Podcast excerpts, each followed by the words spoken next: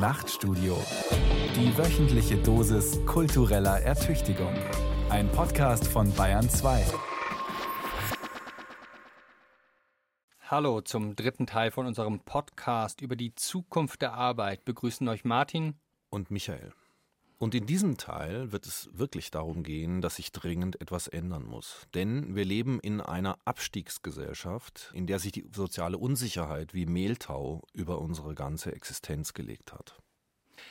Wir sind beide nicht arm.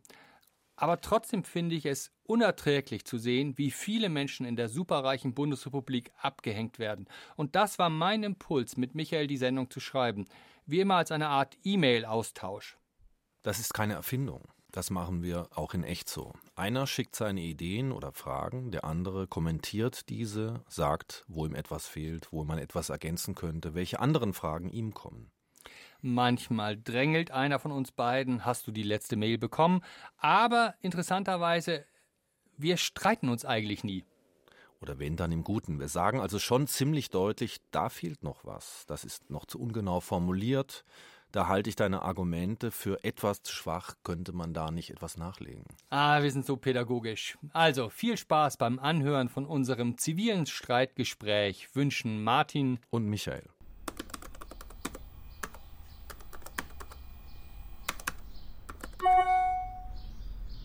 Lieber Herr Hirsch, ich habe ein Problem. Ich bin sicher nicht arm, sicher auch kein Millionär, sondern irgendwo im bundesrepublikanischen Durchschnitt kein Spitzenverdiener, aber immerhin mit einem sicheren Arbeitsplatz beim Bayerischen Rundfunk. Trotzdem habe ich ein Problem mit der Armut in diesem Land. Die ist in München nicht wirklich sichtbar, vielleicht noch am deutlichsten bei den Obdachlosen unter den Isarbrücken. In der Grundschule meiner Tochter gab es zwei, drei Kinder alleinerziehender Mütter, deren schon bei der Einschulung abgenutzte Ranzen deutliche Hinweise gaben. Armut ist immer ein Skandal, aber besonders in einem reichen Land. Wieso wächst hierzulande jedes achte Kind in einer armen Familie auf? Solche Gedanken und Fragen gehen mir immer wieder durch den Kopf. Und dann stieß ich auf ein Interview mit dem Harvard-Professor Steven Pinker in der Neuen Zürcher Zeitung. Wir wissen aus vielen Studien, dass es eine große Diskrepanz gibt zwischen der Art und Weise, in der Menschen ihre eigene Position beurteilen, und jener, wie sie die Situation ihrer Mitbürger bewerten. Sie sind optimistisch, was ihr Leben angeht, aber eher pessimistisch, was das Leben der anderen angeht. Ich kenne diese Studien nicht, von denen Pinker spricht, der selbst kein Soziologe, sondern Psychologe ist. Aber trotzdem fühle ich mich irgendwie durchschaut.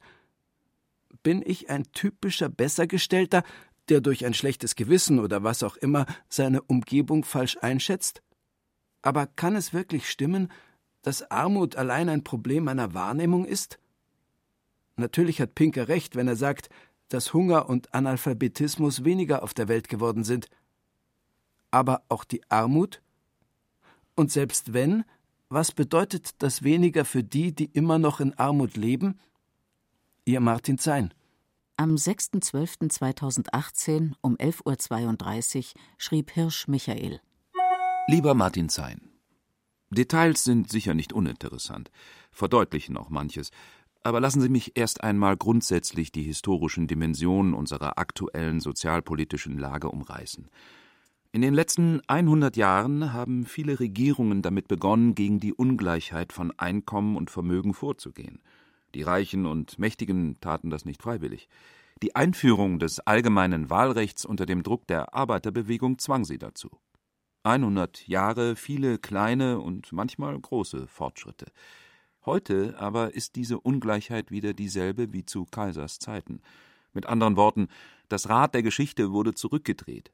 Ein ganzes Jahrhundert sozialer Fortschritte wurde zunichte gemacht. Nicht nur die fast ausgerotteten Masern und Tuberkulose kehren zurück, auch die Feudalgesellschaft 2.0 mit dem Geburtsrecht Reichtum. Wer unten ist, bleibt unten, wer oben ist, bleibt reich.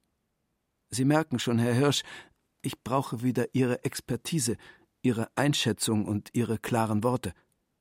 Wie wäre es mit einer gemeinsamen Nachtstudiosendung über Armut? Nicht unsere, aber die der Welt, die in Deutschland. Natürlich weiß ich, ein E-Mail-Wechsel kann diese Geißel nicht aus der Welt schaffen. Aber noch hilfloser als über die Armut zu reden, scheint es mir, von der Armut zu schweigen. Also, sind Sie wieder mit dem Boot? Ich hoffe es sehr. Ihr Martin Zein. Lieber Herr Zein, da fühle ich mich in der Tat angesprochen. Ich bin zwar weder Soziologe noch Armutsforscher, doch als Philosoph, Forscher und Publizist beschäftigt mich die von Ihnen aufgeworfene Frage schon lange. Insgesamt mag ich aber das Wort Expertise oder Experte nicht so gerne. Unsere Gesellschaft hat viel zu lange an Experten geglaubt, also Entscheidungsprozesse an eine externe Instanz ausgelagert, die eigentlich innerhalb der Gesellschaft diskutiert hätten werden müssen. Dass Experten nicht nur gelegentlich Lobbyinteressen vertreten, muss ich Ihnen ja nicht sagen. In einer lebendigen Demokratie hingegen ist die Frage nach sozialer Ungleichheit und Armut nicht eine Angelegenheit von auf entsprechende betroffene Bevölkerungsgruppen spezialisierten Armutsforschern. Sie ist vielmehr die Angelegenheit aller, die über die Grundlagen des Gemeinwesens und die Bedingungen sozialer Teilhabe nachdenken und sich wissenschaftlich, publizistisch und politisch für eine andere Politik einsetzen. Glücklicherweise gibt es seit geraumer Zeit eine neue Politisierung. Es gibt eine wachsende öffentliche Debatte über Phänomene des Risikos von Altersarmut, über Mindestrenten und insgesamt die Sicherung des Rentensystems, über Ungerechtigkeiten und Härten des Hartz-IV-Regimes sowie die wachsenden sozialen Ungleichheiten von Chancen, Einkommen und Vermögen. Das lässt darauf hoffen, dass wir nach Jahrzehnten der Entpolitisierung demnächst vielleicht wieder spannende politische und intellektuelle Diskussionen führen werden. Aber vielleicht können Sie Ihr Anliegen noch etwas präzisieren, sonst verplaudern wir uns. Worauf wollen Sie mit Ihrer Frage hinaus? Was beschäftigt Sie? Mit freundlichen Grüßen, Michael Hirsch.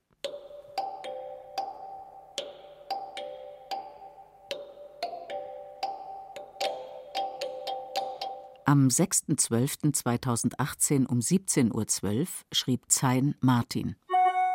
Lieber Michael Hirsch, Sie gehören der mittlerweile vom Aussterben bedrohten Rasse von politischen Philosophen und interdisziplinären Denkern an. Wenn ich mich nicht irre, haben Sie doch in Paris bei Pierre Bourdieu studiert. Und der hat doch genau die Mechanismen beschrieben, wie Ausgrenzung im Sozialen funktioniert. Bei uns verhungert ja zum Glück niemand, aber nicht erst seit Hartz IV wird den Armen ja ständig eingeredet, sie seien selbst schuld daran, arm zu sein. Zugegeben, die soziale Marktwirtschaft lindert die Auswirkungen des Kapitalismus, aber die Strukturen, die Gesetze und Ämter würdigen Menschen herab zu Bittstellern. Scham als Knute. Also hier meine erste Zielvorgabe. Wir werden den Kapitalismus kaum abschaffen können. Aber wir können deutlich machen, dass er Menschen einem brutalen Regime unterwirft, einer quasi objektiven Effizienzanalyse. Nutzt du der Wirtschaft oder nicht? Also ich glaube, Sie haben dazu Substanzielleres zu sagen, mehr als ich, der sich als Journalist manchmal als alles Nichtskönner sieht, um den Künstler Dieter Roth zu zitieren. Wenn ich kurz korrigieren darf. Ich habe bei dem großen kommunistischen Philosophen Alain Badiou studiert. Zu Pierre Bourdieus Theorie bin ich erst viel später gekommen im Rahmen meines Buches Die Überwindung der Arbeitsgesellschaft. Aber trotzdem liegen Sie nicht ganz falsch. Bourdieu wurde für mich zum Leitstern für die Analyse gegenwärtiger Gesellschaftsstrukturen und ihrer symbolischen Ordnung. Deswegen habe ich vor zwei Jahren ein Buch über Bourdieu mit dem Titel Symbolische Gewalt publiziert. Toller Titel. Merci. Bourdieu macht deutlich, es geht bei Armut und allen anderen Phänomenen sozialer Ungerechtigkeit nicht nur darum, wenig zu haben, sondern vielmehr darum, wenig zu sein. Quasi zu einem Menschen mit minimalem Wert degradiert zu werden, was ihm als Machtgeste immer wieder vor Augen geführt wird. Ein Mensch zum Beispiel, der im Alter arm ist, obwohl er oder sie über Jahrzehnte gearbeitet und in Rentenkassen eingezahlt hat, wird nicht nur unter Armut leiden, sondern auch daran, dass seine ganze Lebensleistung nicht anerkannt wird. In einer Lohnarbeitsgesellschaft kommt das einem sozialen Todesurteil gleich. Ein symbolischer Tod. Die Beantragung von Sozialhilfe vollstreckt dann dieses soziale Unwerturteil. Die Gesellschaft tritt dem Einzelnen als abstrakte moralische Urteilsinstanz gegenüber, etwa wie in Kafkas Der Prozess. Darauf macht unlängst Bourdieus Schüler Didier Eribon in seinem Buch Gesellschaft als Urteil aufmerksam. die Stimme der Herrschenden ist. So etwas wie das unsichtbare, ungreifbare Gericht, von dem Kafka spricht. Das Gericht, dessen Urteilssprüche man niemals verstehen kann und doch auf sich nehmen muss. Aber man entdeckt eines Tages, dass sie uns vorangehen, uns umgeben, uns begleiten, bewerten und ohne irgendeine weitere Erklärung verurteilen. Gesellschaft als Urteil. Bourdieus Grundthese lautete ja, das Wesen des Sozialen ist der Unterschied. Die Pointe seiner Theorie war, Armut, sozialer Abstieg bzw. die Furcht vor ihnen, alle Formen der sozialen Demütigung sind keine Naturphänomene der Wirtschaft, sondern werden politisch produziert. Die extreme Zunahme von sozialer Ungleichheit und Armut war überall das Werk nominell, dem Namen nach, sozialdemokratischer Regierungen. Rückbau des Sozialstaats, prekäre und Niedriglohnbeschäftigung. Das alles ist, wie Bourdieu früh feststellte, Teil einer neuen Herrschaftsform, die generell auf sozialer Unsicherheit und ihrem enormen Erpressungspotenzial beruht. Jeder ist ersetzbar. Diese Drohung dient Herrschaftszwecken. Die Prekarität ist Teil einer neuartigen Herrschaftsform, die auf der Errichtung einer zum allgemeinen Dauerzustand gewordenen Unsicherheit fußt und das Ziel hat, die Arbeitnehmer zur Hinnahme ihrer Ausbeutung zu zwingen. Zu den Folgen der Prekarität für die direkt Betroffenen gesellen sich die Auswirkungen auf die von ihr dem Anschein nach Verschonten. Die Existenz einer beträchtlichen Reservearmee, die man aufgrund der Überproduktion an Diplomen längst nicht mehr nur auf den untersten Qualifikationsebenen findet, flößt jedem Arbeitnehmer das Gefühl ein, dass er keineswegs unersetzbar ist und seine Arbeit, seine Stelle gewissermaßen ein Privileg darstellt. Freilich ein zerbrechliches und bedrohtes Privileg, Daran erinnern ihn zumindest seine Arbeitgeber bei der geringsten Verfehlung und die Journalisten und Kommentatoren jeglicher Art bei jedem Streik. Armut und soziale Ungleichheit sind immer zugleich ein politisches oder materielles Phänomen der ungleichen Verteilung sozialer Güter und ein kulturelles oder symbolisches Phänomen der ungleichen sozialen Anerkennung der Person.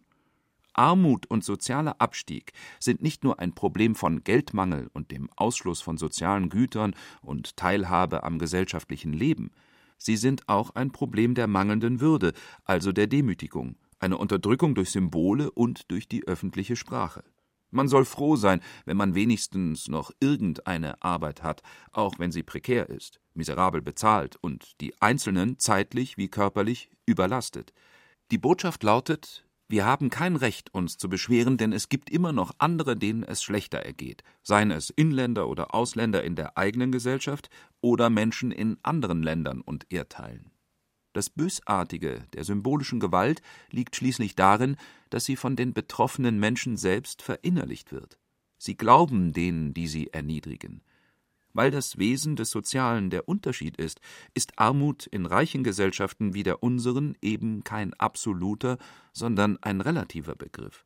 Er bezieht sich auf Relation und Vergleiche mit anderen. Hier geht es nicht nur um den Mangel an notwendigen materiellen Gütern, es geht auch um den Mangel an notwendigen symbolischen Gütern, um soziale Anerkennung, um den Wert der eigenen Person, dieser Wert leidet, wenn dem Armen mehr oder weniger deutlich zu verstehen gegeben wird, du hast nichts Besseres verdient, du bist nichts mehr wert. Die Proletarier haben nichts zu verlieren als ihre Ketten, hat ja schon Marx geschrieben. Heute sind es vor allem die Ketten im Kopf. An denen sägen wir ja gerade. An einer zentralen Stelle von Bourdieus Hauptwerk Die feinen Unterschiede findet sich eine Passage, die man heute automatisch auf den Kampf der gelben Westen in Frankreich gegen die staatlich sanktionierte Abwertung ganzer Bevölkerungsgruppen bezieht, auf den Kampf gegen die Unsichtbarkeit und die pauschale Abwertung all derer, die entweder gar nicht, prekär oder in wenig einträglichen und wenig anerkannten Berufen beschäftigt sind. Die Anpassung an eine Stellung, in der man unterdrückt ist, impliziert ein Akzeptieren dieser Unterdrückung. Selbst politischer Mobilisierung gelingt es kaum, die unvermeidliche Abhängigkeit der Selbsteinschätzung von den Indizien gesellschaftlichen Werts auszugleichen, die im beruflichen Status und im Lohn bestehen. Lieber Herr Hirsch, aber ist das nicht eine sehr pessimistische Einschätzung? Dann könnten wir ja hier mit unserem Gespräch aufhören. Die Macht der Verhältnisse erdrückt einfach alles. Ach, Herr Zein, Sie sollten mich mittlerweile besser kennen. Die demokratische Hoffnung liegt natürlich in dem Wörtchen kaum also im politischen wie intellektuellen Versuch der Mobilisierung gegen die Macht der herrschenden symbolischen Gewaltverhältnisse wieder das demokratische Prinzip der gleichen sozialen Anerkennung aller durchzusetzen und für soziale Umverteilungen bei den Löhnen und beruflichen Statusgruppen sowie für entsprechende soziale Rechte zu kämpfen. Vielleicht können wir uns mal in einem Café treffen, um unser Vorgehen genauer zu besprechen. Am 11.12.2018 um 14.01 Uhr treffen sich Hirsch Michael und Zein Martin in einem ungenannten Café. Dort vereinbaren sie, dass der Philosoph Hirsch ein kurzes Thesenpapier verfasst, das die Grundlage für einen E-Mail-Wechsel wird und die spätere Sendung.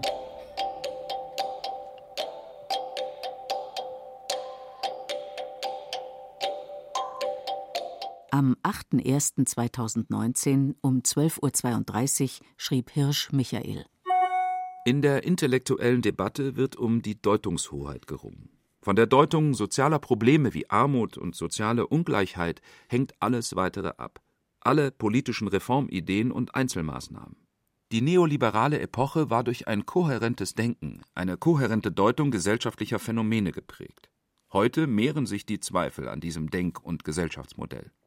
Als Ziel unserer Sendung schwebt mir vor, wir werden die in der öffentlichen Diskussion bisher weitgehend getrennt verhandelten Phänomene von Armut, Sozialpolitik, Rentenpolitik, Lohnpolitik, Rechtspopulismus zusammen betrachten.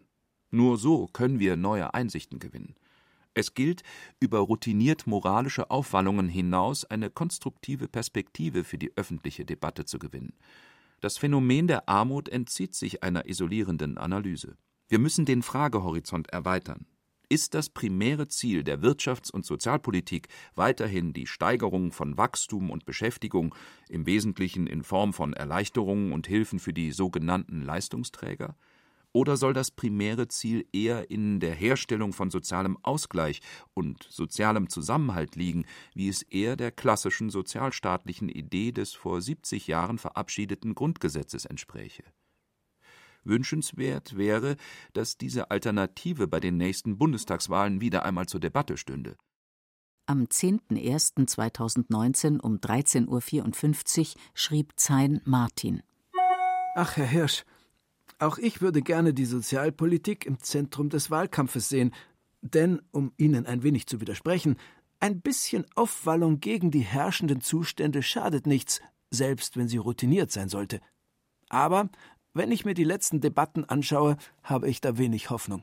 Vor allem, weil weite Teile der SPD, aber auch der anderen Parteien noch immer in der Hartz-IV-Gesetzgebung die Ursache für die relative Stärke der deutschen Volkswirtschaft sehen. Weil wir alle zum Arbeiten genötigt hätten, deswegen seien wir heute so stark. Was für eine stattliche paternalistische Erzählung. Nur eben nicht wahr.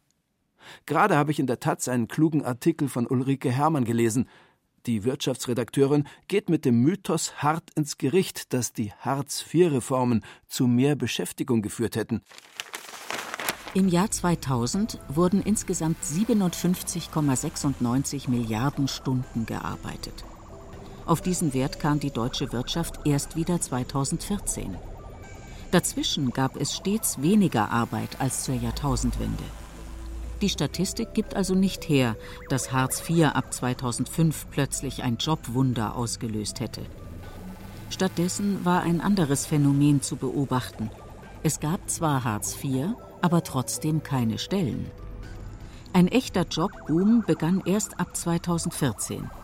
Dies war aber keine mystische Fernwirkung der Hartz-Reformen, sondern hat mit der Euro-Krise zu tun, die auf Deutschland wie ein Konjunkturprogramm wirkt. Die Zinsen sind niedrig, was den Staat entlastet und Investitionen ankurbelt. Zudem ist der Euro im Vergleich zum Dollar billig, sodass die deutschen Waren auf den Weltmärkten günstig zu haben sind und die Exporte florieren. Krisen haben viele Verlierer. Wir sind die Gewinnler der Eurokrise. Wie bei allen Statistiken gibt es auch hier natürlich unterschiedliche Deutungen der Zahlen. Ich habe auch so meine Zweifel, ob unser Wirtschaftswachstum wirklich nur hausgemacht war. Wichtiger aber ist aus meiner Sicht eine ganz andere Frage, nämlich warum sollte es per se eine gute Nachricht sein, wenn viel gearbeitet wird? Warum sollte es ein Fortschritt sein, wenn trotz wachsender Produktivität der Wirtschaft mehr Lohnarbeit verrichtet wird? Ein Fortschritt wäre es ja nur dann, wenn dies zu wachsendem Wohlstand, mehr sozialer Sicherheit und einer besseren Lebensqualität für alle führen würde. Wenn also die weiterhin wachsenden gesellschaftlichen Gesamtarbeitszeiten nicht verbunden wären mit stagnierenden Löhnen, wachsender Armut und sozialer Unsicherheit. Es handelt sich ja hier um eine ganz einfache Rechnung. Wenn insgesamt mehr gearbeitet wird, stellt sich die Frage, wer den Mehrwert einstreicht. Sie meinen die beschämende Aussage, dass Deutschland einen der größten Niedriglohnsektoren in der EU hat. 2014 bekam in unserem hochentwickelten Industrieland 21,4 Prozent der Beschäftigten, also jeder Fünfte, nicht mehr als 10 Euro pro Stunde. Ja, und noch bizarrer finde ich, wie diese Löhne und diese Formen von Beschäftigung schöngeredet werden. Laut den deutschen Arbeitgeberverbänden sei der Niedriglohnsektor für Geringqualifizierte ein Sprungbrett in gute Beschäftigung und der Einstieg in besser entlohnte Tätigkeiten. Die Fakten sprechen eine ganz andere Sprache.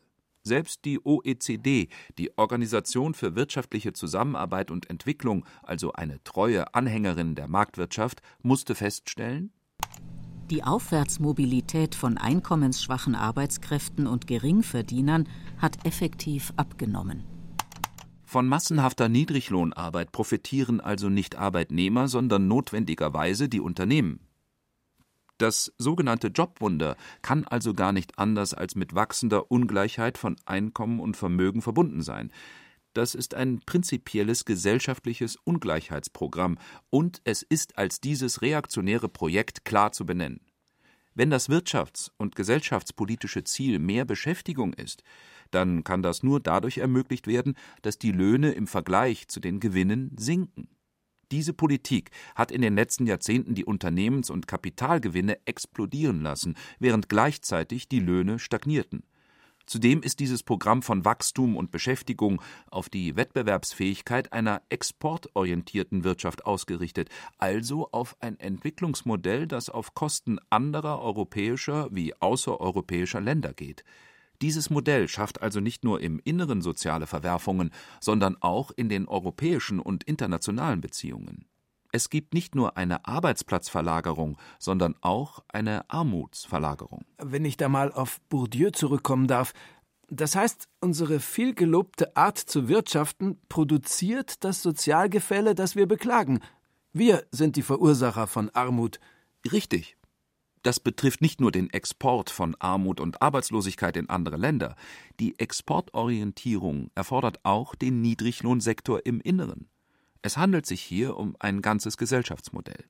Lohndumping und prekäre Beschäftigung produzieren eben notwendigerweise soziale Spaltung und Armut. Je nach Rechnung arbeiten zwischen einem Fünftel und einem Drittel der deutschen bzw. europäischen Erwerbstätigen inzwischen in prekären und schlecht bezahlten Jobs. Die neue Arbeiterinnen- und Arbeiterklasse kann von ihrer Arbeit kaum mehr leben, wie Veronika Born-Mehner, Vorsitzende der Plattform Generation Praktikum, in ihrem gleichnamigen Buch zeigte. Sie muss sich, unterbrochen von Phasen der Arbeitslosigkeit, von einem Job zum nächsten hangeln. Diese neue Klasse eines Subproletariats hat sich inzwischen überall zu einem Massenphänomen entwickelt. Die entscheidende Frage ist, ob es gelingt, in der politischen und intellektuellen Öffentlichkeit eine neue Sicht der Dinge durchzusetzen. Eine Sichtweise, bei der die betroffenen Menschen dann nicht mehr als Randphänomene, sondern als Massenphänomene verstanden werden. Also als ein politisches Problem, das die ganze Gesellschaft betrifft. Nur wenn Prekarität und Armut auf diese Weise entmarginalisiert und entstigmatisiert werden, haben fortschrittliche Sozialreformen wieder eine Chance. Aber um mit Marx zu sprechen, hieße das nicht, dass der Überbau, also das gesellschaftliche Lügengespinst, von einer gedanklichen Revolution hinweggefegt werden muss. Genau so ist es. Und Bourdieu ist in dieser Hinsicht der legitime Erbe von Marx. Denn die entscheidende These von Bourdieus politischer Soziologie lautet, nur wenn man die Deutung und Darstellung der gesellschaftlichen Realität ändert, kann man auch die gesellschaftliche Realität fortschrittlich ändern. Am Anfang steht also eine symbolische Revolution, eine Revolution der Worte und der Weltdeutung. Dazu gehört ein ungleich größerer Widerstand gegen den mal expliziten, mal impliziten Klassenhass von oben, der heute von einer neuen großen Koalition von Steuersenkungsapologeten betrieben wird. Deine Armut kotzt mich an, stand in den 80ern auf Autoaufklebern. Das hatte zumindest den Vorzug von offenem Klassenhass. Das heutige Heiligsprechen von sogenannten Leistungsträgern, die dringend mit Steuersenkungen belohnt werden müssten, wirkt dagegen wie Klassenhass, der Kreide gefressen hat. Aber wölfisch ist er trotzdem. Deswegen gilt es, Widerstand zu formulieren. Einen Widerstand gegen die systematische Abwertung der Leistung der Geringverdiener, also derer, die sich in jenem Teil des Arbeitsmarktes aufhalten, der überhaupt erst durch die neoliberalen Arbeitsmarkt- und Sozialstaatsreformen seit den 1990ern geschaffen wurde. Der passende Aufkleber dazu? Sieh zu, wie du deine Armut endlich loswirst. Damals machte man aus Leistungsempfängern Bittsteller, aus Bürgern mit Rechten parasitäre Bettler. Öffentliche Debatten, staatliche Diskurse über Armut, Biografien und soziale Wertschätzung prägen die Individuen in ihrem Selbstverständnis und in ihren sozialen Erwartungen. Das heißt, sie wirken nicht nur psychisch auf die Einzelnen, sondern beeinflussen mit ihrer Wahrnehmung des eigenen sozialen Werts und der eigenen Chancen auch massenhaft soziale Realität. Daher ist eben auch Angst, die Furcht vor sozialem Abstieg und Armut im Alter kein bloß psychisches Phänomen, es strahlt als objektives Faktum in die ganze Gesellschaft aus.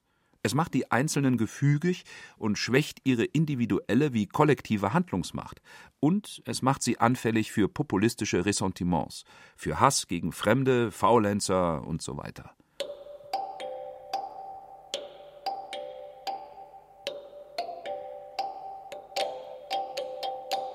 Am 11.02.2019 um 10.13 Uhr schrieb Zein Martin.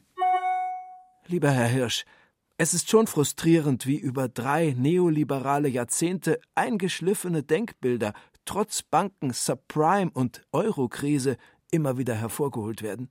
Das System steckt in unseren Köpfen. Eine funktionierende Sozialpolitik, die das im Grundgesetz formulierte Ziel der Angleichung der Lebensverhältnisse umzusetzen versucht, denunziert die FDP ebenso wie Teile der CDU und der AfD als übergriffigen Staat, weil der durch Steuern den Reichen etwas nehmen könnte, um es den Armen zu geben. Der FDP-Chef Lindner, irgendwie immer noch die Partei der Besserverdienenden, Lindner fordert mal wieder, die Steuern zu senken, damit wir nicht in eine Rezession schlittern. Dabei hat schon vor 70 Jahren der Wirtschaftsnobelpreisträger John Maynard Keynes nachgewiesen, dass die Reichen nicht ihre gesamten Überschüsse in Konsum stecken, sondern ihren Reichtum mehren, während die Armen jeden Cent verwenden, um Miete und Essen zu bezahlen. Das heißt, wenn wir den Konsum anheizen wollen, dann müssen wir den Bedürftigen mehr Unterstützung gewähren.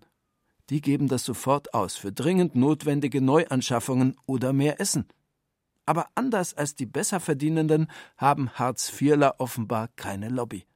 Auf diese Weise gelingt es dem Kapitalismus, uns perverserweise noch die Pflaster zu verkaufen, mit denen wir die von ihm geschlagenen Wunden verarzten sollen. Ihr Martin Zein. Ja, ja. Steuersenkungen für Besserverdienende fordern liberal-konservative Politiker wie Christian Lindner, Friedrich Merz oder der französische Präsident Macron ja schon immer. Neu ist eher, dass inzwischen auch die neue CDU-Chefin Annegret Kramp-Karrenbauer in dieses Horn bläst. Mit der demonstrativen Hochschätzung der Leistungsstarken und Tüchtigen ist aber immer schon eine gewisse Geringschätzung und Abwertung der weniger Leistungsfähigen verbunden. Das ist nicht nur eine Frage der Steuerpolitik oder der Bezugshöhe von Sozialhilfe. Es ist auch eine Frage der Symbolpolitik, eine Frage der politischen Grundstimmung und der politischen Sprache. Wer zu auffällig die sogenannten Leistungsträger im Lande lobt und dabei eine ganz bestimmte Gruppe von ökonomisch Stärkeren im Auge hat, wer vor allem sie fördern und, wie es so schön heißt, entlasten will, der suggeriert damit zugleich, dass sehr viele in der Gesellschaft keinen wichtigen Beitrag leisten. Natürlich ist es kein Zufall, dass regelmäßig im Bundestag über die Abschaffung des Solidarbeitrags oder die Entlastung von Firmen debattiert wird. Es gibt Profiteure wenn Arme und Geringverdiener stigmatisiert werden. Und um davon abzulenken, betonen sie die Eigenverantwortung eines jeden. Es geht letztlich darum, die Unterschicht moralisch und symbolisch zu diskreditieren. Der französische Sozialforscher Louis Quacan, Bourdieus wichtigster Schüler, hat denn auch die Essenz der neoliberalen Sozialpolitik als das Bestrafen der Armen charakterisiert. Die Politik der Workfare, staatliche Leistungen nur gegen Arbeit, welche auch immer, arbeitet primär mit den Mitteln von Sanktionen und Strafandrohungen.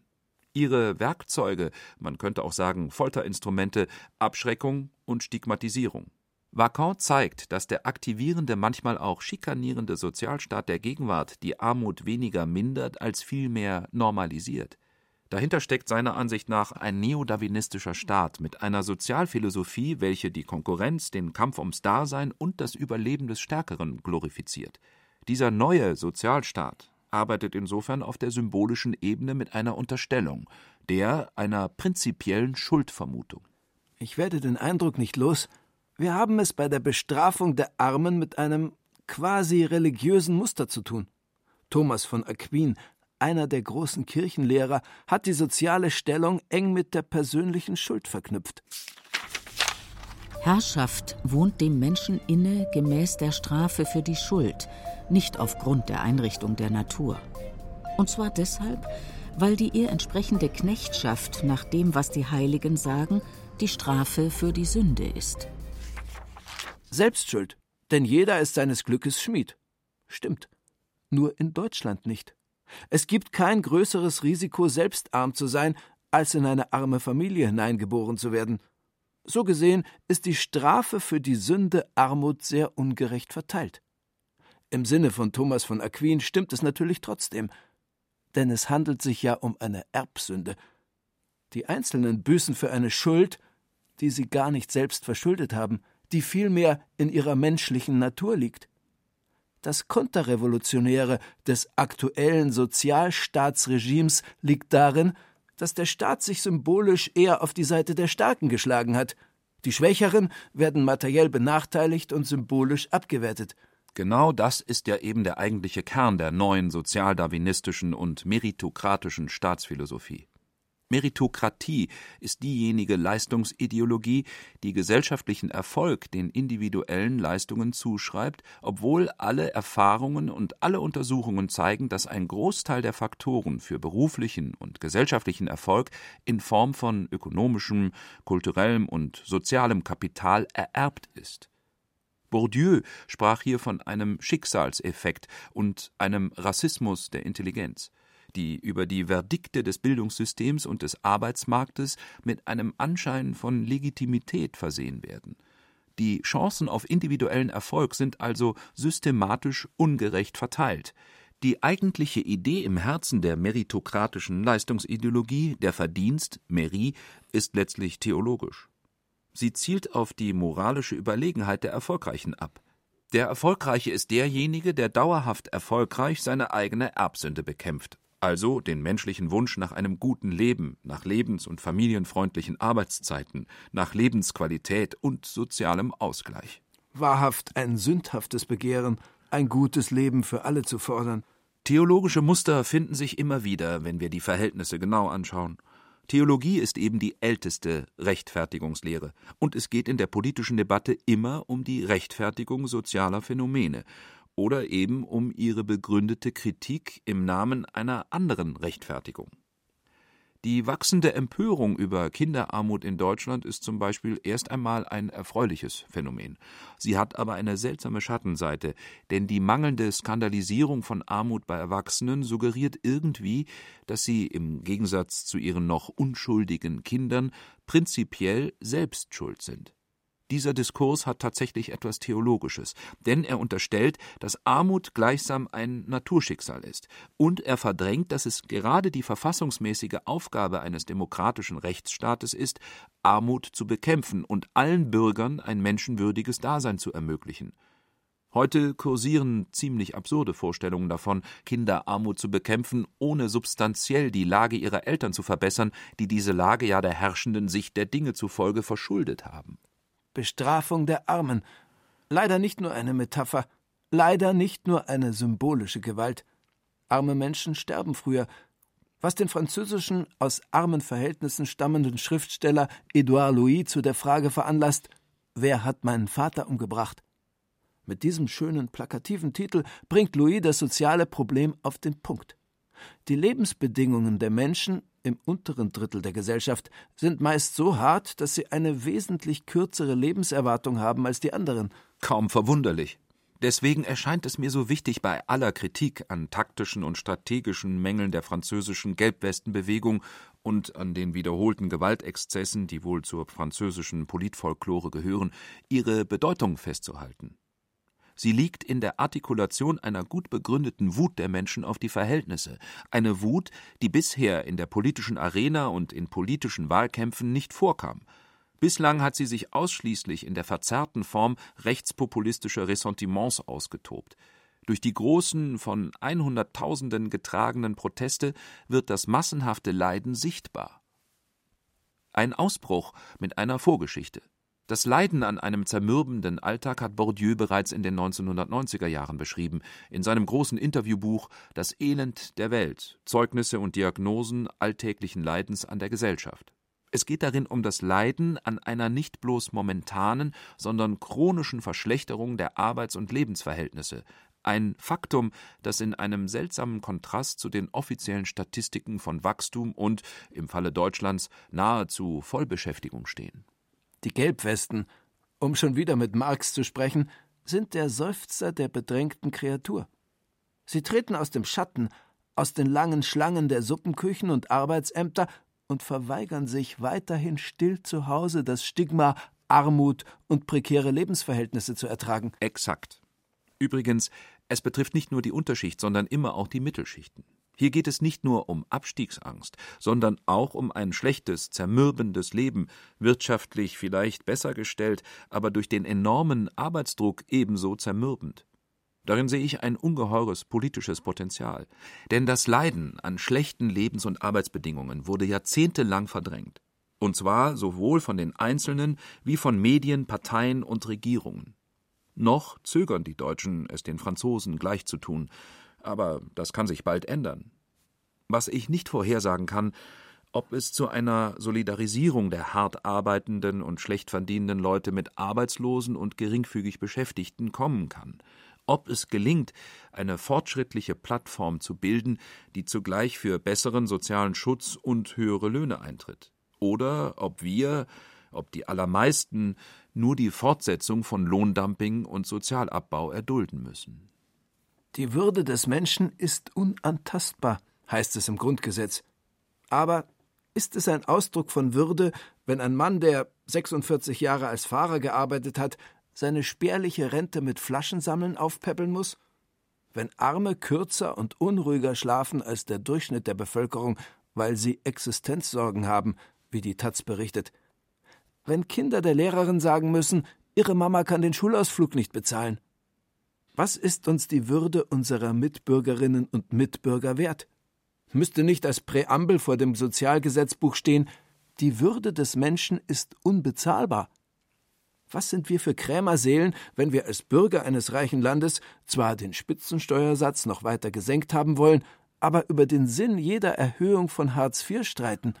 In der Tat ist es eine gute Frage, was es sozial und wirtschaftspolitisch bedeuten würde, Artikel 1 des Grundgesetzes ernst zu nehmen. Aktuelle Debatten über die mögliche Lockerung oder Abschaffung der Sanktionen im Hartz-IV-Regime oder über eine Mindestrente zeigen, dass sich hier etwas bewegt. Mittlerweile beginnt die SPD ja sogar von Hartz IV abzurücken und wirbt für einen neuen Sozialstaat. Nicht nur für mich kam dieser eigentlich ziemlich logische Schritt der dahinsiechenden Sozialdemokratie eher überraschend. Vielleicht erleben wir heute ja so etwas wie die Andeutung einer kommenden Verschärfung der politisch-ideologischen Fronten. Die eine Seite plädiert, 70 Jahre nach Verabschiedung des Grundgesetzes, für eine Rückbesinnung auf den demokratischen und sozialstaatlichen Gehalt unserer Verfassung. Die andere Seite belebt mal mehr manifest wie bei Lindner oder Merz, mal mehr latent wie bei Kramp-Karrenbauer einen lange Zeit verschwunden geglaubten Klassenhass von oben wieder. Lieber Herr Hirsch, da bin ich mir nicht so sicher.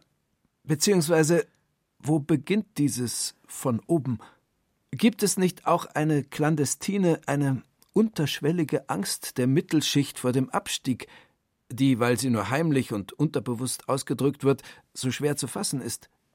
Der Soziologe Armin Nasehi hat einmal bemerkt, dass durch die Bildungsrevolution seit den 70er Jahren das Abitur selbst das Studium entwertet wurden, was aber bedeutet, dass das Versprechen über Leistung und Bildung aufzusteigen nicht mehr gilt. Diese Hoffnung aber ist konstitutiv für die Mittelschicht, deren Ersparnisse reichen nämlich nicht, um ohne Erfolg durchs Leben zu kommen. Und diese Schicht braucht den Unterschied zu den Armen, um trotzdem einen Restwert an Würde zu wahren.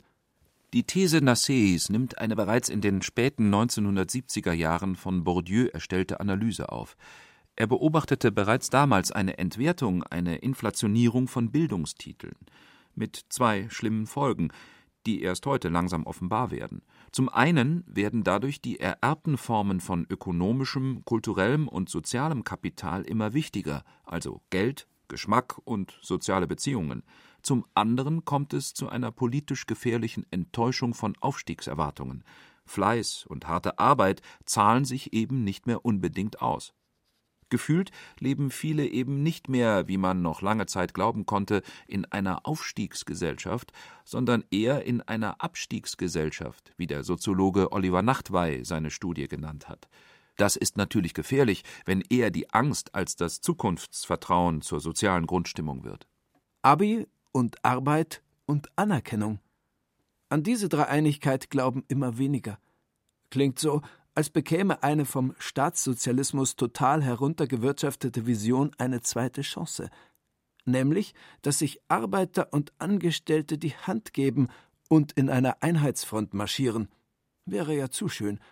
Leider, wenn ich mir die Wahlergebnisse ansehe, glaube ich eher, dass momentan Sündenböcke gesucht werden. Nicht unser Wirtschaftssystem bedrohe unsere Gesellschaft, sondern die Zuwanderung. Am 18.02.2019 um 14.29 Uhr schrieb Hirsch Michael. Genau. Angst statt Visionen. Deswegen, Herr Zein, sprechen wir ja miteinander. Lassen Sie mich nochmal zusammenfassen. Der Unterschied ist für die bürgerliche Gesellschaft und den Kapitalismus so konstitutiv wie der Wettbewerb. Nur durch Unterschiede funktioniert soziale Dynamik und auch so etwas wie Luxus. Der Gebrauchswert tritt zurück, der Tauschwert steigt tendenziell ins Unermessliche. Unsere Wirtschaftsform braucht Unterschiede, aber diese Unterschiede nehmen heute eine Form an, die das friedliche Zusammenleben und das Vertrauen in Gerechtigkeit und Fairness der Verteilung sozialer Anteile unterminiert. Besonders bedeutend ist hier die Rolle des Staates. Der Staat ist, wie Bourdieu in Anlehnung an Max Weber betont, eben nicht nur der Inhaber des Monopols der legitimen physischen Gewaltsamkeit, er ist auch der Inhaber des Monopols der legitimen symbolischen Gewaltsamkeit. Seine Signale sind nicht nur rechtstechnischer, sondern auch symbolischer Art. Deswegen ist es verheerend, dass sich keine Bundesregierung seit Schröder mehr kritisch gegen soziale Ungleichheit positioniert hat. Es geht mir also zunächst um eine symbolische Revolution. Je Porsche, desto Erfolg. Das wäre dann wohl die Losung der Konterrevolution. Und das, obwohl fehlende Aufstiegschancen kontraproduktiv sind. Sie schaden dem System. Sie schaden jedem von uns. Der Soziologe Michael Hartmann hat in der Münchner Evangelischen Stadtakademie darauf hingewiesen, dass 80 Prozent aller DAX-Aufsichtsratsmitglieder derselben Schicht angehören jener der reichsten zehn Prozent. Nur 20 Prozent hätten sich diesen Platz selbst erarbeitet, die restlichen entstammen reichen Familien. Das heißt, wir haben nicht die besten Firmenlenker, haben zu wenige, die aufgrund eigener Leistung ganz oben sind. Mir geht es dabei nicht um eine Neiddebatte, das Totschlagargument, mit dem jede Veränderung abgeschmettert wird. Mir geht es um Gerechtigkeit. Und die ist keine schöne, aber leere Formel. Denn Gerechtigkeit nützt der Gesellschaft. Wenn wir nicht Potenziale der Kinder aus armen Familien nutzen, die der Flüchtlinge oder prekär Beschäftigten, dann schwächen wir unsere Gesellschaft, dann unterminieren wir unseren Wohlstand. Wenn wir unsere Gesellschaft durchlässiger machen, dann kommen wirklich die Besten nach oben. Gerechtigkeit nimmt nicht weg, sie hilft allen. Ich würde das nicht nur utilitaristisch, also zweckdienlich im Sinne einer ökonomischen, volkswirtschaftlichen Nutzenanalyse verstehen. Es geht auch um die ganze Grundstimmung. Es geht um die gefühlte Qualität des gesellschaftlichen Verteilungsregimes und um die konkrete Qualität des Lebens. Es besteht die Gefahr einer Vergiftung des sozialen Lebens. Wir sind Zeugen einer schleichenden Gewöhnung an allgemeine soziale Unsicherheit, an einen Kampf aller gegen alle, an eine Verschlechterung der Lebensqualität. Die heute bei allem Unbehagen noch immer dominierende darwinistische und meritokratische Rechtfertigungslehre wurde vor kurzem in einem Artikel des tollen feministischen Missy-Magazins schön auf den Punkt gebracht. Wenn es anderen schlechter geht, geht es mir, zumindest im Vergleich, besser. Na super. Wir genießen zwar unser Leben, unsere gesellschaftliche Stellung nicht mehr, aber andere genießen sie noch viel weniger. Was ein Gewinn. Dies ist zugleich die Sozialpsychologie und die Sozialphilosophie der Gegenwart.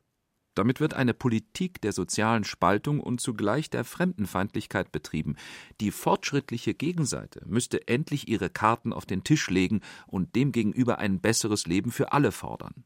Ein Leben, in dem es mir dadurch besser geht, dass es auch den anderen besser geht. Na, das hört sich fast so gut an. Glauben Sie wirklich, dass man mit einer solchen Agenda zwei Fliegen mit einer Klappe schlagen kann? Auftrieb für die schwächelnde Linke einerseits und Positionsgewinne im Kampf gegen rechts andererseits. Wenn das klappen sollte, dann ist Ihr Honorar für diese Sendung zutiefst unangemessen. Noch haben Sie ja die Chance, es zu erhöhen. Denn das glaube ich in der Tat. Wir wissen mittlerweile, die politische Partizipation und Wahlbeteiligung von Arbeitslosen oder arbeitenden Armen ist erheblich geringer als diejenige von Bessergestellten. Erst die AfD hat diesen Trend in Deutschland leicht verändert. Es fällt mir schwer zu sagen, aber dafür gebührt der AfD ein Lob. Ja, nicht nur mit Wohlstandsversprechen, auch mit Ressentiments, mit Angst bekommt man Leute an die Urne. Das bedeutet aber, es kommt darauf an, wie die sozialen Bedürfnisse der relativ Beherrschten in der Gesellschaft artikuliert werden, entweder auf progressive oder reaktionäre Weise. Nur wenn es gelingt, aktuelle soziale Probleme mit einer in sich konsistenten progressiven Reformagenda zu konfrontieren, steigt die Chance, Wählerwanderungen nach rechts zu stoppen und umzukehren. Aus meiner Sicht ist es notwendig, nicht nur insgesamt gegen die Wirtschafts- und Sozialpolitik der sozialen Unsicherheit und sozialen Spaltung Stellung zu beziehen, sondern dann muss man auch sagen, im Namen welcher Sozialphilosophie und welchen Gesellschaftsmodells man dies tut. Denn die Sozialpolitik, die wir heute haben, ist nicht vom Himmel gefallen. Der Soziologe Loïc Vacan sieht darin eine politische Agenda. Es sind keine Sachzwänge am Wirken, sondern politische Entscheidungen, die mit einer Auffassung darüber zu tun haben, wie wir miteinander leben wollen. Es ist also ganz wesentlich, dass solche Entscheidungen in voller Kenntnis der Ursachen und der mittel- wie langfristigen Folgen der vorhandenen Optionen gefällt werden. Zuallererst ginge es um eine Umkehr der Schuldvermutung gegenüber den Armen, es ist nicht ein individuelles Versagen Einzelner, wenn sie arm sind. Es ist ein Versagen der demokratischen Gesellschaft und ihres Sozialstaats. Ebenso wenig ist es ein individuelles moralisches Verschulden von Reichen, wenn sie kaum Steuern bezahlen, oder von Unternehmenschefs, wenn sie nur Mindestlöhne zahlen. Es ist auch kein Versagen der Wirtschaft. Das war die Legende der vergangenen Jahrzehnte, dass die Wirtschaft soziale Probleme lösen könne. Es ist vielmehr ein politisches Versagen der Gesellschaft. Das Problem der Armut wird in jedem Fall nicht mit mehr Arbeit zu lösen sein. Das dürfte nach Jahrzehnten neoliberaler Beschäftigungspolitik klar sein. Beginnen wir daher mit dem Eingeständnis, dass in der Tat unzählig viele Arbeitsplätze solche sind, die bei Licht besehen eigentlich keiner haben will. Solche, deren volkswirtschaftlicher Nutzen zweifelhaft ist. Jobs, von denen man nicht leben kann. Und Bullshit-Jobs, im Sinne des Kapitalismuskritikers David Graeber also solche, die vor allem die Funktion haben, den sozialen Status und das gehobene Einkommen ihrer sogenannten Besitzer zu rechtfertigen. Ganz richtig.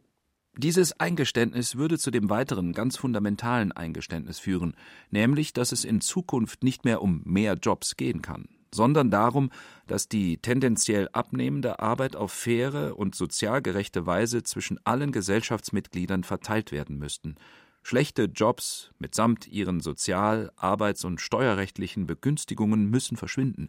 Sie waren und sind der einzige vermeintliche Erfolg der Agenda 2010.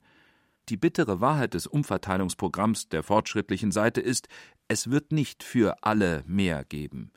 Vielmehr wird demokratische Gleichheit eher so aussehen, dass wir uns im Rahmen eines wesentlich gleicher verteilten Reichtums alle etwas weiter unten einpendeln werden müssen, wenn wir uns wirklich als gute Demokraten und Verfassungspatrioten und auch moderne Wirtschaftswissenschaftler von mir aus. Also wir uns wünschen, dass die Armut des unteren Drittels der Bevölkerung verschwindet.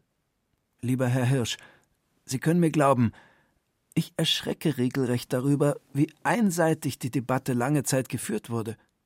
Die Linke hat zu lange unter einer Duldungsstarre gelitten.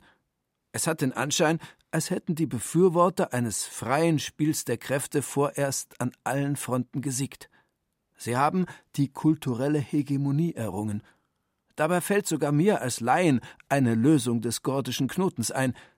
Erhöhen wir den Mindestlohn auf 15 Euro, besser noch 17 Euro. Damit würden wir die Sozialkassen schlagartig entlasten. Weniger Wohngeld, weniger Altersarmut müsste ausgezahlt werden, weil dieser Lohn ausreicht, um davon zu leben und sogar ausreichend Rentenansprüche zu erwerben. Und niemand kann die Pizzaboten, Tellerwäscher, Reinigungskräfte, Zeitungsausträger und Nachtwächter auslagern. Es gibt keinen Wettbewerbsnachteil. Lieber Herr Zein, auch wenn es die Hörerinnen und Hörer vielleicht langweilt, da stimme ich Ihnen zu. Immerhin bewegt sich die SPD ja mittlerweile. Ein markant höherer Mindestlohn wäre ein wichtiger erster Schritt bei dem Versuch, die kulturelle Hegemonie zu brechen, die uns an den sozialen Nutzen von Ungleichheit glauben lässt. Diese kulturelle Hegemonie ist letztlich identisch mit Reichtumsrassismus, Intelligenzrassismus und Abstammungsrassismus. Es gibt nicht nur Alternativen, es gibt bessere Alternativen. Wenn Armut wie alle sozialen Phänomene relativ ist, also eine Frage des Vergleichs, dann wird die entscheidende Frage der Zukunft die nach dem Vergleichsmaßstab sein. Was ist der Maßstab für ein angemessenes, ein gutes Leben in der Gesellschaft? Und was können wir politisch tun, um allen einen solchen Lebensstandard zu ermöglichen? Wer muss dafür worauf verzichten? In jedem Fall geht bald eine Epoche zu Ende, in der man meinte, die Frage damit beantworten zu können, dass möglichst viele irgendeinen Job haben. Dieser falsche Maßstab hat uns direkt in historisch überwunden geglaubte Formen von sozialer Ungleichheit und Entdemokratisierung hineingeführt. Dort heraus führt nur ein neues emanzipatorisches Denken, welches mit der Bestrafung der Armen und der vulgären Philosophie des Sozialdarwinismus bricht. In der Kritik des Bestehenden sind wir uns einig. Wie aber sieht die Perspektive für die Zukunft aus? Wir brauchen eine neue Sozialphilosophie der demokratischen Gleichheit und damit einen neuen Auftrag für einen anderen demokratischen Sozialstaat. Ein Sozialstaat, dessen Funktion nicht mehr darin besteht, Menschen gefügig zu machen für Jobs, die eigentlich keiner will, und sie an Lebensverhältnisse zu gewöhnen, die eigentlich unwürdig sind. In diesem Zusammenhang wird die demokratische Öffentlichkeit etwas ins Auge fassen müssen, wovor sich ihre Eliten lange Zeit gescheut haben, nämlich nicht mehr nur neue sozial-, wirtschafts- und gesellschaftspolitische Gesetze, sondern alle diese politischen Einzelprogramme tatsächlich als Entscheidungen zu begreifen, die etwas mit der Art und Weise zu tun haben, wie wir in Zukunft miteinander leben wollen. In künftigen Debatten wird es also darum gehen, dass die Publizisten und Wissenschaftler der fortschrittlichen Seite in dieser Hinsicht endlich wieder Farbe bekennen. Ich glaube, das könnte wirklich interessant werden. Es geht dann nämlich bei der Frage von Armut und sozialer Unsicherheit nicht mehr nur darum, jeweils Betroffenen besser zu helfen, sondern es geht um die soziale Qualität des Zusammenlebens, die demokratische Qualität des Gemeinwesens insgesamt. Am 4.3.2019 schrieb Zein Martin.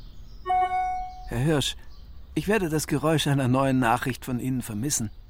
Aber mehr Debatte werden wir kaum in einer Sendung bekommen. Mir haben Sie Hoffnung gemacht. Hoffentlich unseren Hörerinnen und Hörern auch. Bis demnächst. Ich fürchte, der Stoff über eine bessere Gesellschaft nachzudenken wird uns nicht ausgehen.